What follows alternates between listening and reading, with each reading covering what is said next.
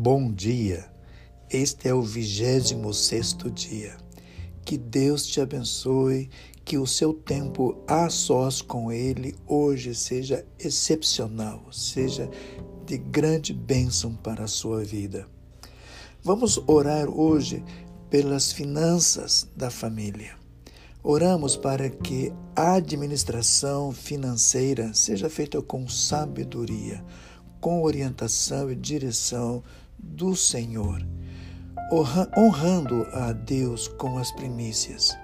Oramos para que o dinheiro nem as dívidas sejam motivos de discussões ou brigas na família, mas, pelo contrário, que sejam motivos de oração familiar.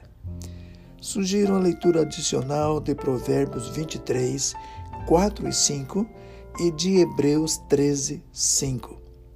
Terminando também a leitura da primeira carta do apóstolo Paulo aos Tessalonicenses, com os capítulos 4 e 5. Que Deus te abençoe e tenha um bom dia, uma feliz sexta-feira.